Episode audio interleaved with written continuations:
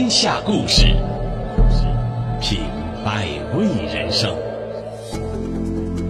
江苏省广播电视总台，AM 幺二零六，江苏故事广播，每时每刻都有故事。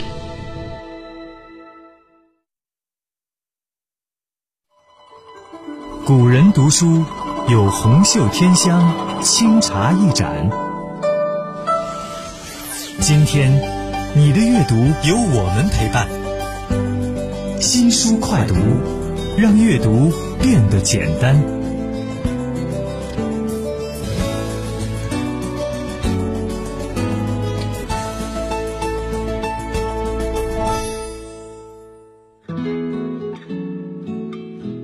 是中波幺二零六江苏故事广播，每天晚上九点钟为您准时播出的新书快读节目。大家好，我是主持人念梅。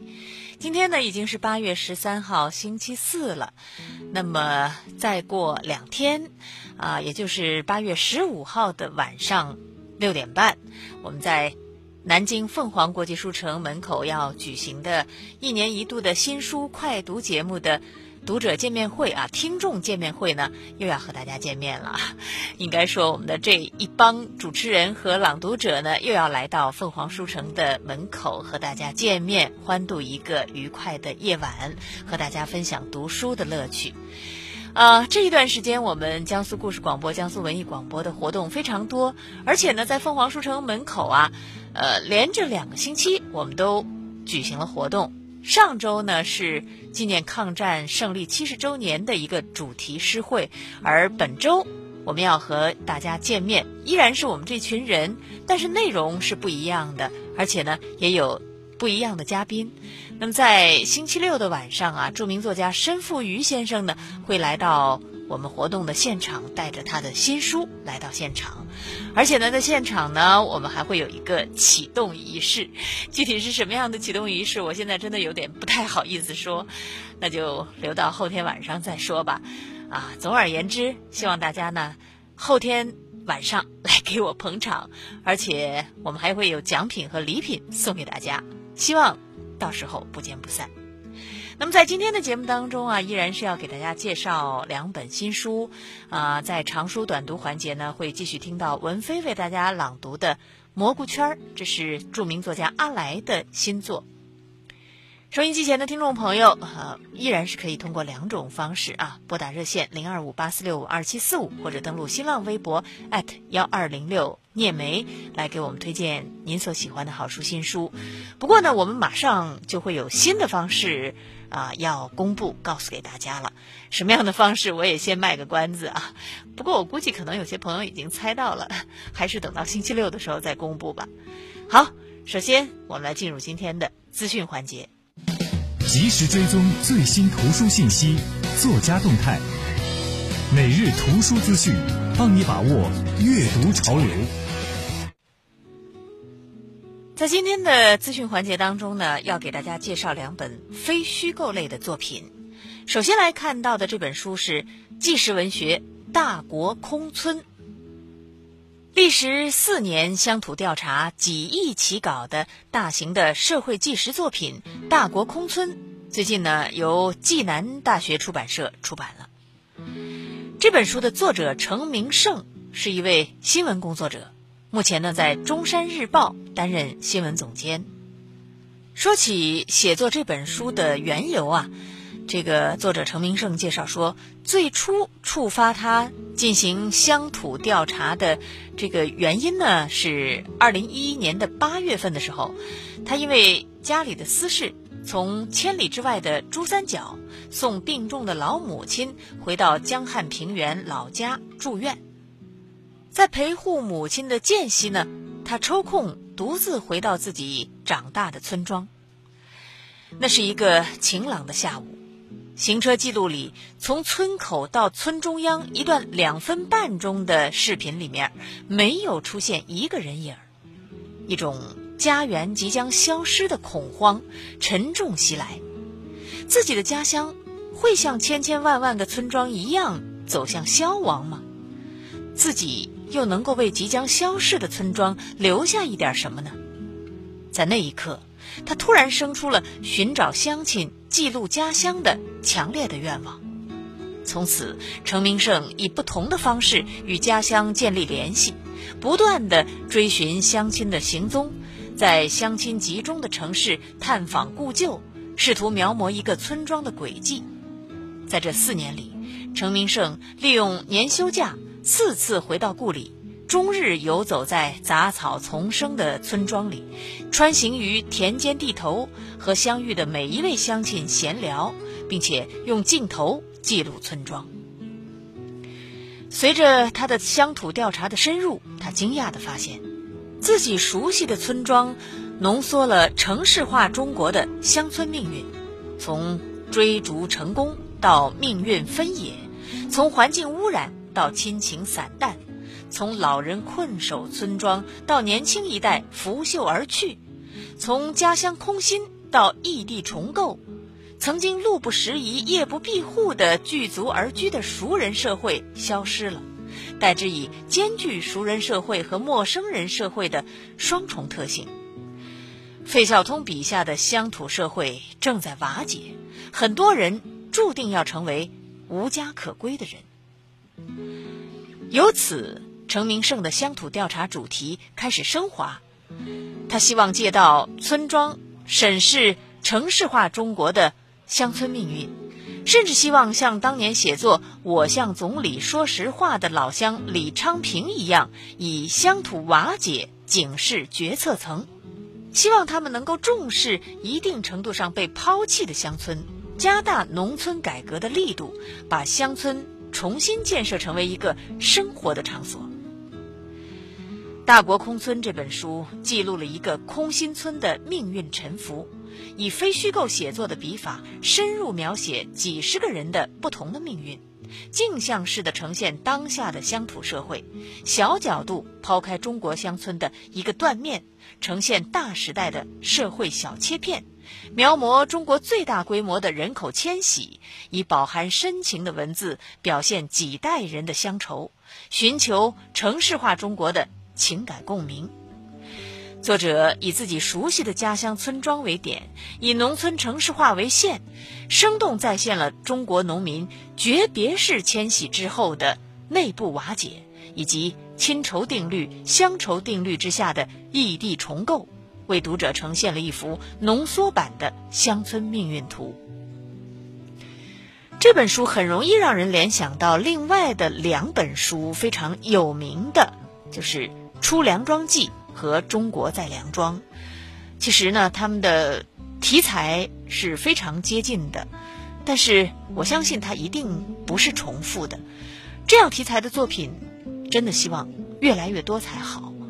只有有了越来越多的人能够重视中国农村的目前的现状，乡村的这种空心化，才有可能转变它的这种局面。那么，另外一本书呢，是一本。人物传记，这是《普京传》。普京这个全球国土面积最大、自然资源最丰富的世界第二大核武器国家的领导者，一位受俄罗斯人信任度高达百分之八十五的铁腕总统。人们说他有六重身份，那么他的这些不同的身份是如何形成并且演变成今天的形象的呢？他们。在俄罗斯的历史文化、政治方面又有着怎样的根源？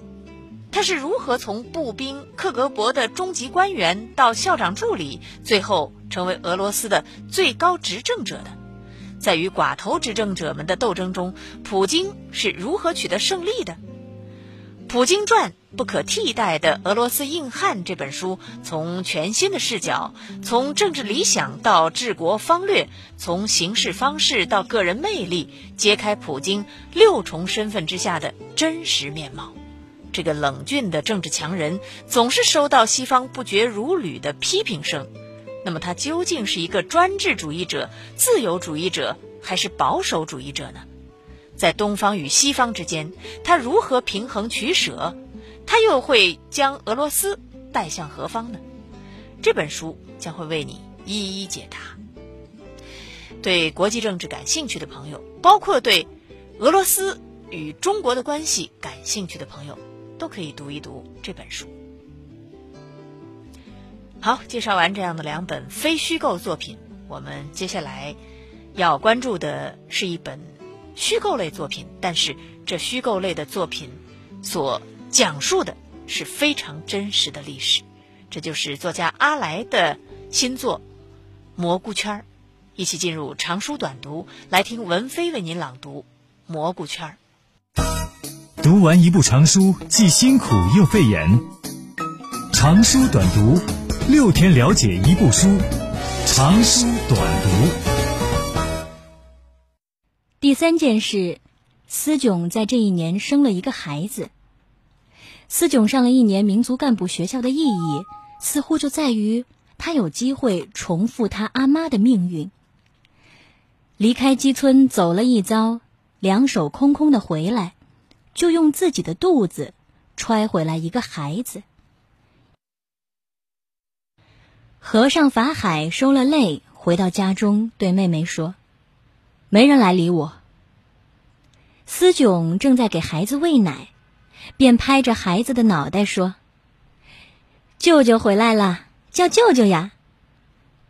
孩子吐出奶头，咧开嘴笑，并发出模糊的音节：“啊，啊啊！”法海便笑起来。他听到自己的心脏咚咚撞击胸膛。思炯说：“和尚舅舅，给侄儿取一个名字吧。”法海就说：“我亲爱的侄儿还没有名字吗？”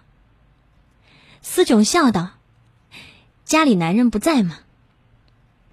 于是法海抱过侄子，把茶碗里正在溶开的酥油蘸了，点在婴儿的额上。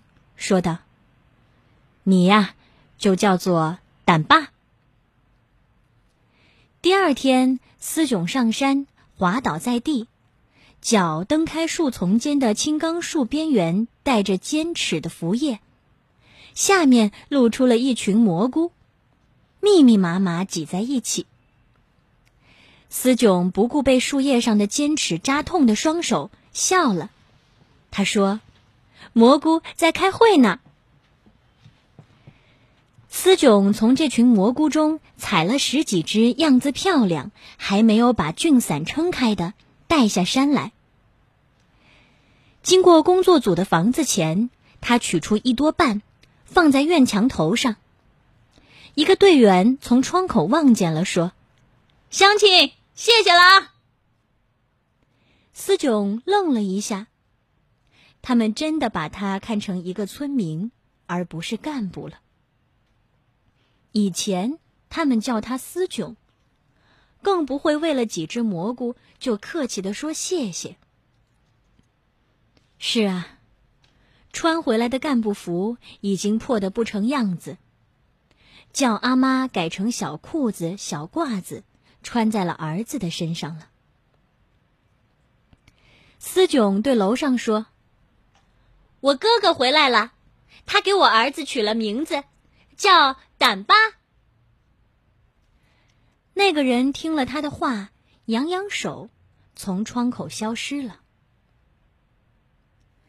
思炯不知道，楼上当年把他名字写成思炯的人，那位名叫刘元轩的工作组长正在问：刚才思炯在说什么？啊，他送了些蘑菇来，我没问蘑菇，我问他说了什么。啊，他说他哥哥回来了，回来了，就回来了，叫他老老实实从事生产。于是那人就到窗口喊：“叫他老老实实从事生产。”可是思炯已经走远了，拐过一个弯。消失不见了。那个人又回过身说：“他走远了，没有听见。走远了还喊什么喊？哦，他儿子有名字了，叫胆巴。哦，到底是庙里回来的，有点学问嘛，知道元代赵孟俯吗？知道胆巴碑吗？哼，我看你们呀是不知道。这个名字的喇嘛，当过元朝皇帝的帝师啊。你们不知道，我倒要问一问他。过几天，思炯上山去，不由得走到那个有很多蘑菇的地方去看了一眼。如果上次是蘑菇开小会，那这回开的是大会了。更多的蘑菇长成好大一片。思炯知道，自己是遇到传说中的蘑菇圈了。传说圈里的蘑菇是山里所有同类蘑菇的起源，所有蘑菇的祖宗。他又采了一些。下山来，又把一多半放在工作组房子的墙头上。这时，窗口上传来声音说：“你不要走，等我一下。”那是工作组长刘元轩，当年送思炯进了干部学校的那个人。不一会儿，他披衣下来，站在思炯面前。你哥哥回来了，也不来报个到啊？呃，是现在吗？随时。法海和尚来了，工作组长又从楼上披衣下来，问他：“出家多少年了？”“十几年了，名叫法海。”“嚯，这名字也有来历啊！”法海说。他们庙里好几个人都叫法海。那你跟的是哪位上师啊？我家穷，没有布施供养，呃，吃穿都靠着庙里，拜不起上师，就是每天背水烧茶。哈，以前的汉地啊，有个烧火和尚，叫做慧能，得了大成，就是成为了禅宗六祖，你可知道？法海摇头。那你给你的侄儿起名叫做胆巴。元朝时候有个帝师，也是藏族人，也叫这个名字，你可知道？法海又摇头。他说：“村里还有几个男人也叫胆巴。”族长失望了。如此说来，他觉得。这个叫法海的和尚，真的就是一个烧火和尚。嗯，我是烧火和尚。好，那么你回去吧，好好劳动，努力生产。法海就转身离去了。走了几步，和尚法海又回过身来，他对工作组长说。我十一二岁到庙里的，组长在他犹豫的时候插话进来：“到底是十一岁还是十二岁？说清楚点。”我十一二岁时就到庙里，除了背柴、烧火、劈柴，什么都不会干。组长徘徊几步：“放羊会吧？早上把羊群。”赶上坡吃草，下午把他们从坡上赶下来。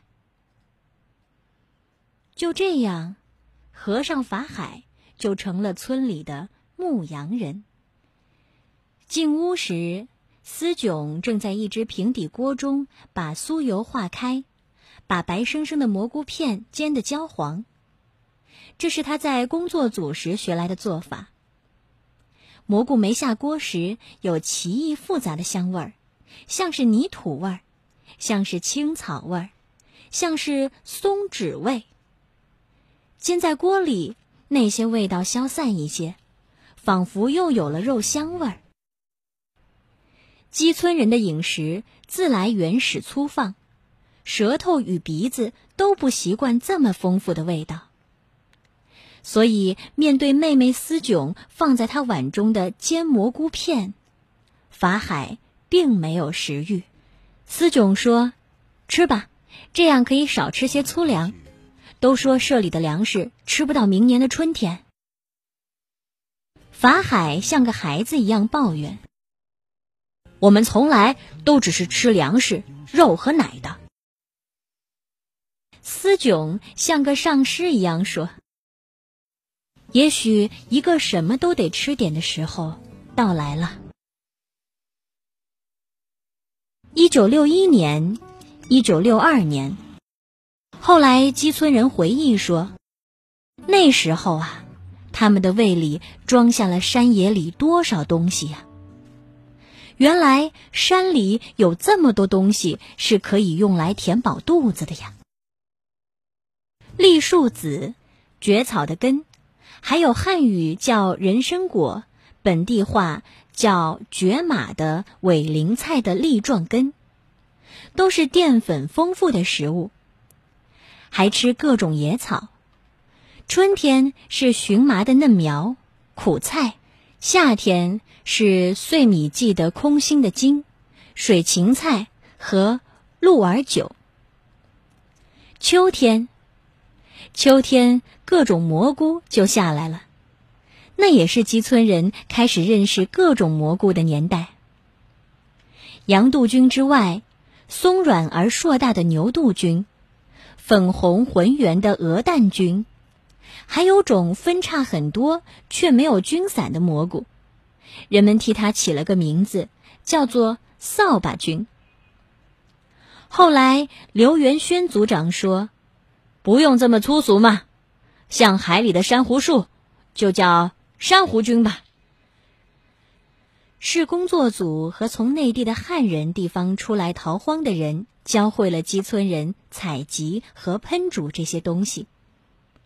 工作组略过不说，那个逃荒回来的人是吴掌柜，他当年是基村东头那条小街上的旅店掌柜。公路修通之后，他一家人就回内地老家去了。那天法海和尚上山放羊。那天，他赶着羊群，经过人们不常去的那段石板铺就的荒废小街。那百十米长的街道上，石板缝里长满了荒草。羊群走过去，碰折了牛耳大黄和牛蒡，散发出一种酸酸的味道。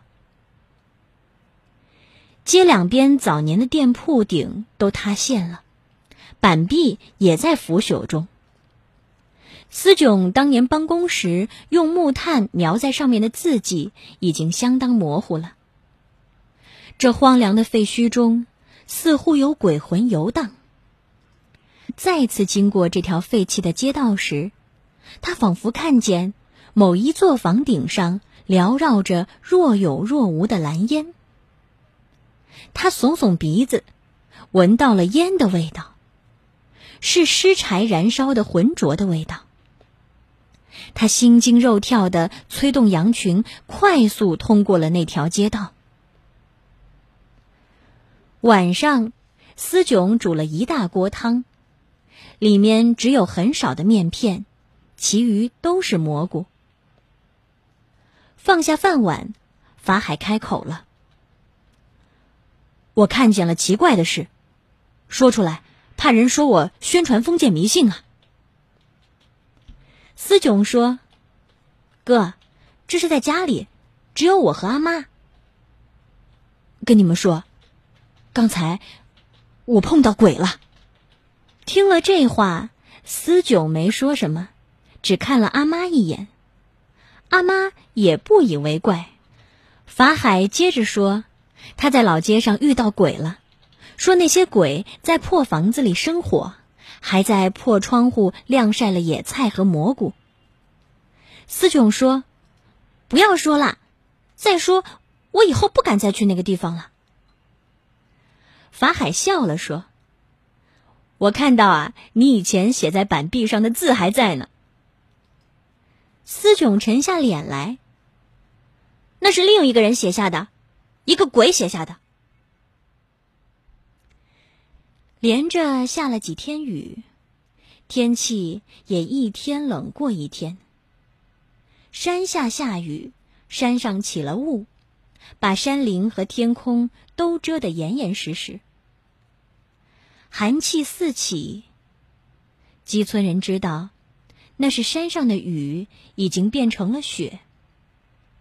但是地里的庄稼还没有收回来，空气中充满了那些没有结穗的麦草在雨水中腐烂的味道。那是令人绝望的味道。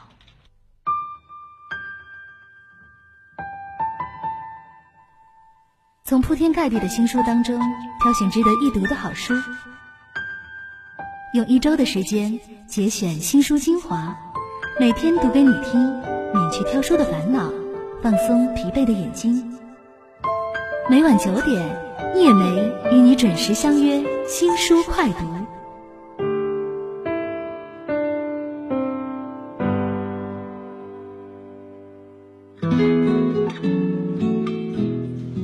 思炯带着一个孩子回来了，那么这孩子的爹？是谁呢？我相信所有的听众、所有的读者都会问这个问题。别着急，这问题在小说的后半部分快要结尾的时候，这个谜底呢就会揭开。而现在我们要关心的是，基村人到底有没有被这个饥荒给搞得饿死人？事实上，我可以告诉您，因为有这些蘑菇。因为有漫山遍野各种各样可以吃的东西，大自然的这种馈赠，所以基村人很幸运，几乎是没有饿死人。我们知道，在汉地有很多地方就没这么幸运了。不过，即便如此，那场大饥荒对鸡村的影响依然是巨大的，这种影响一直持续到二十一世纪。结束我们今天的新书快读，稍后是经典阅读。您将听到的是由我演播的《路桥的未央歌》。如果您想了解我们节目的详细情况，欢迎关注江苏广播的微博、微信。我是聂梅，我们下次节目再见。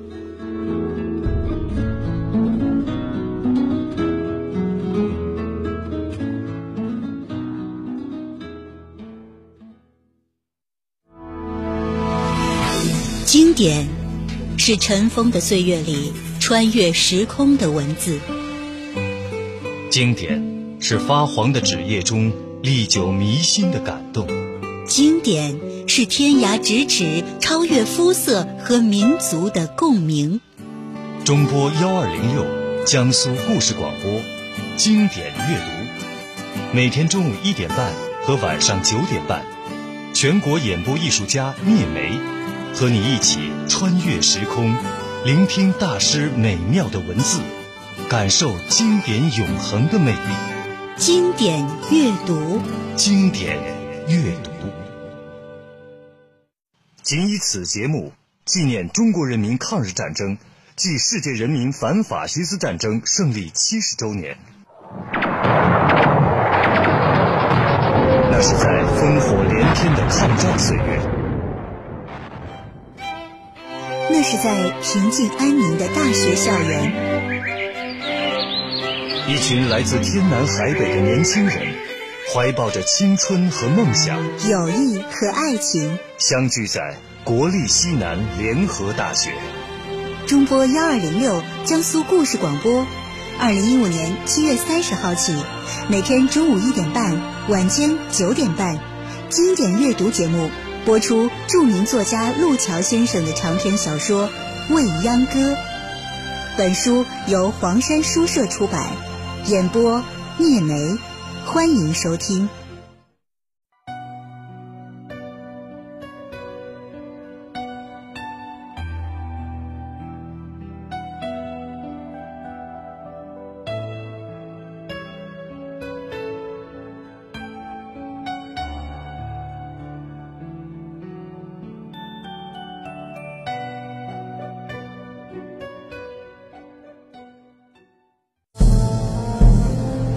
天下故事，品百味人生。